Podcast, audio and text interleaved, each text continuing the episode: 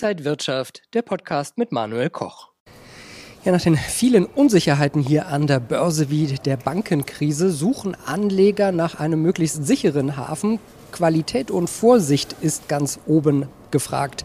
Ja, wie könnten Anleger jetzt ihr Depot vielleicht krisensicher aufstellen? Das bespreche ich mit Oliver Roth von Oddo BHF Corporates und Markets hier an der Frankfurter Börse. Schön, Sie zu sehen. Hallo. Herr Roth, äh, für viele ist so die Frage, gerade die Bankenkrise gefühlt schon wieder abgeschüttelt, relativ schnell. Kommt da noch was? Wie kann ich vielleicht mein Depot krisensicher aufstellen? Und alle denken da vielleicht an Aktien. Sind Aktien was Krisenfestes? Aktien sind was Krisenfestes. Allerdings muss man es zum einen diversifizieren, möglichst breit aufstellen, auch innerhalb der Assetklasse Aktien. Äh, und darüber hinaus äh, braucht man sicherlich Zeit. Äh, Zeit ist ein weiterer Risikopuffer, denn wenn man überlegt, dass man sicherlich immer wieder kurzfristige Krisen im DAX hatte, aber der DAX seit ich an der Börse bin, sich verzehnfacht hat, ähm, sieht man, dass man Zeit braucht, man braucht die Diversifikation und äh, dann ist auch eine in Anführungsstrichen Bankenkrise, die wir jetzt noch nicht sehen. Wir sehen noch keine Bankenkrise. Wir haben, das, ja, wir haben Unsicherheiten im Bankensektor. Wir haben zwei Banken, die aus äh, sehr individuellen Gründen in Not geraten sind.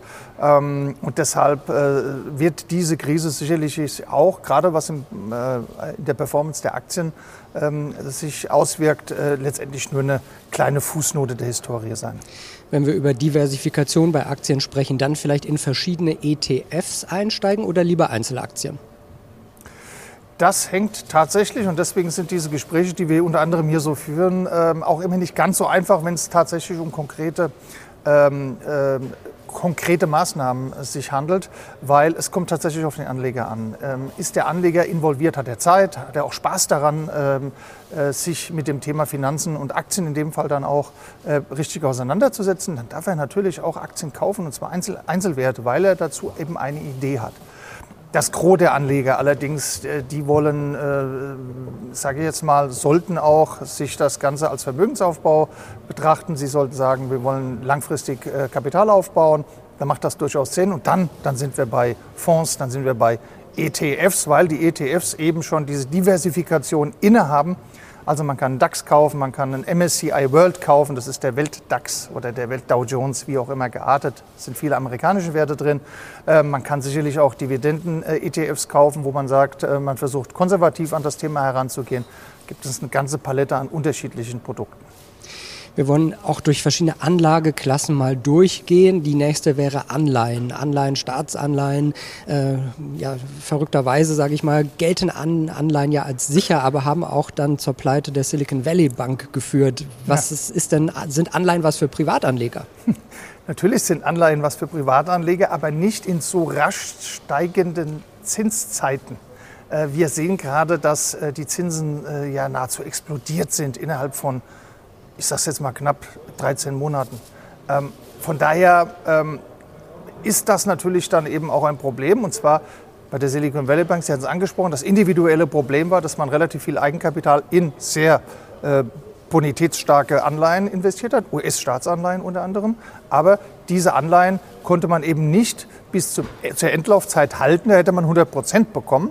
Da die aktuell aber sehr niedrig verzinst sind und wir ja gerade in einem Umfeld sind, wo die Zinsen steigen und neue Anleihen auf den Markt geraten, wurden diese Anleihen natürlich nur mit einem Bruchteil des ursprünglichen Wertes aktuell bepreist. Und da musste die Silicon Valley Bank eben verkaufen. Daran sieht man, dass man auch auf der Anleiheseite tatsächlich das ganze Thema nicht spekulativ sehen darf, sondern man muss es auf Laufzeitende sehen. Und da kann man fünfjährige Staatsanleihen kaufen, zehnjährige. Man kann äh, beispielsweise auch sicherlich äh, in Corporates, also in Unternehmensanleihen investieren, wohin man glaubt und sicher sein kann, dass gut, äh, das Geld gut aufgehoben ist, sind beispielsweise bei der VW.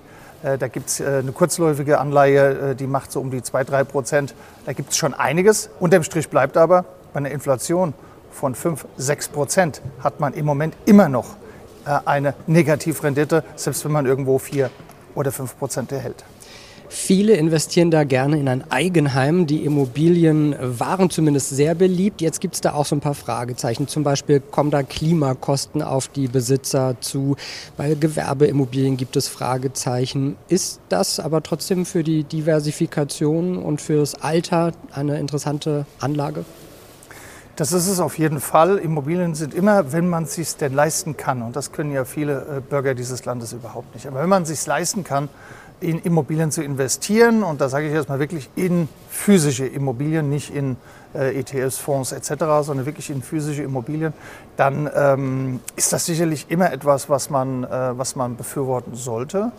Allerdings, und Sie hatten es gesagt, auch hier sind aktuell große Unsicherheiten. Wir haben nicht nur ein hohes Preisniveau mit steigenden Zinsen, was dazu führt, dass nahezu keine Transaktionen aktuell getätigt werden. Also Käufer, Verkäufer kommen einfach nicht zusammen. Und äh, wenn man das sieht, äh, dann haben Sie es gesagt, da haben wir noch politisch äh, noch einige Themen, was äh, Sanierung von, von Altimmobilien angeht. Auch da hat man Risiken und von daher glaube ich tatsächlich ist es im Moment vielleicht nicht gerade die beste Zeit, um in Immobilien zu investieren, sondern da sollte man sich noch ein bisschen Zeit lassen, bis A, bestimmte Unsicherheiten aus dem Markt sind, die politischen, und darüber hinaus vielleicht sich dann auch irgendwo mal ein Preis eingependelt hat, ein Preisniveau eingependelt hat zwischen den Käufern und den Verkäufern, was momentan ja nicht stattfindet. In unsicheren Zeiten gehen Anleger auch gerne immer in Gold. Das haben wir in dieser kleinen Bankenkrise, die wir hatten, gesehen, dass Gold da nachgefragter war, jetzt schon wieder fast bei um die 2000 Dollar pro Feinunze. Ist das auch was zur Diversifikation oder ist das schon fast wieder zu teuer gerade? Auch hier geht es tatsächlich um einen Anlagehorizont und die Frage ist dann tatsächlich auch, will man den Gold überhaupt als Spekulation sehen oder als, ich will es mal so sagen, als Notgroschen sehen. Und ich sehe Gold bei diesen Themen in der Regel für das Gros der Menschen, wenn sie es sich leisten können, dann eben eher als Notgroschen. Das ist völlig unerheblich, ob wir jetzt bei 1900, 1800 oder 2200 Euro sind pro Feinunze, zumindest mal was den Verkauf dann im Anschluss angeht, sondern da geht es darum, dass man tatsächlich meines Erachtens Silber- und Goldmünzen bei sich im Depot haben sollte. Wie gesagt, wenn man sich leisten kann, denn das ist etwas, was ja in sich erstmal keine Rendite bringt, äh, sondern das ist ja einfach etwas, wie ich es gesagt habe, wenn mal was ganz krumm läuft, dass man eben etwas hat, mit dem man zum Schluss dann auch äh, vielleicht, äh, wenn es mal ganz eng wird, äh, etwas bezahlen kann. Einige haben den Bitcoin auch schon mal als sicheren Hafen bezeichnet, natürlich hoch spekulativ, aber man muss sagen, seit Jahresstart hat der Bitcoin doch wieder hinzugewonnen, obwohl einige ihn schon tot gesagt hatten. Könnten Kryptowährungen zumindest für risikoreiche Anleger so eine kleine Diversifikation sein? Äh, absolut. Allerdings muss ich schon ein bisschen grinsen, wenn, wenn also Safe Haven mit äh, Bitcoin zusammengebracht wird. Das ist also Gold ist im Nordpol und Bitcoin ist im Südpol, um das mal zu, darzustellen.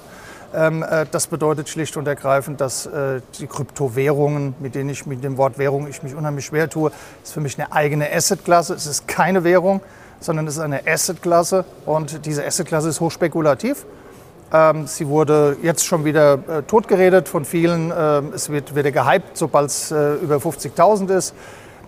Irgendwo in der Mitte ist dann tatsächlich die Wahrheit und natürlich sind Kryptowährungen, auch der Bitcoin, durchaus interessant zum Beimischen. Allerdings noch einmal, das ist hochgradig spekulativ und das muss man auch als solches sehen. Und da hat man eine Schwankung von ähm, Verdopplung, Verdreifachung bis, zur, bis zum Vierteln äh, innerhalb kürzester Zeit eben auch mit zu rechnen und zu erwarten. Und von daher ist es für den Normalanleger meines Erachtens eher eine kleine Beimischung zu einem Gesamtportfolio.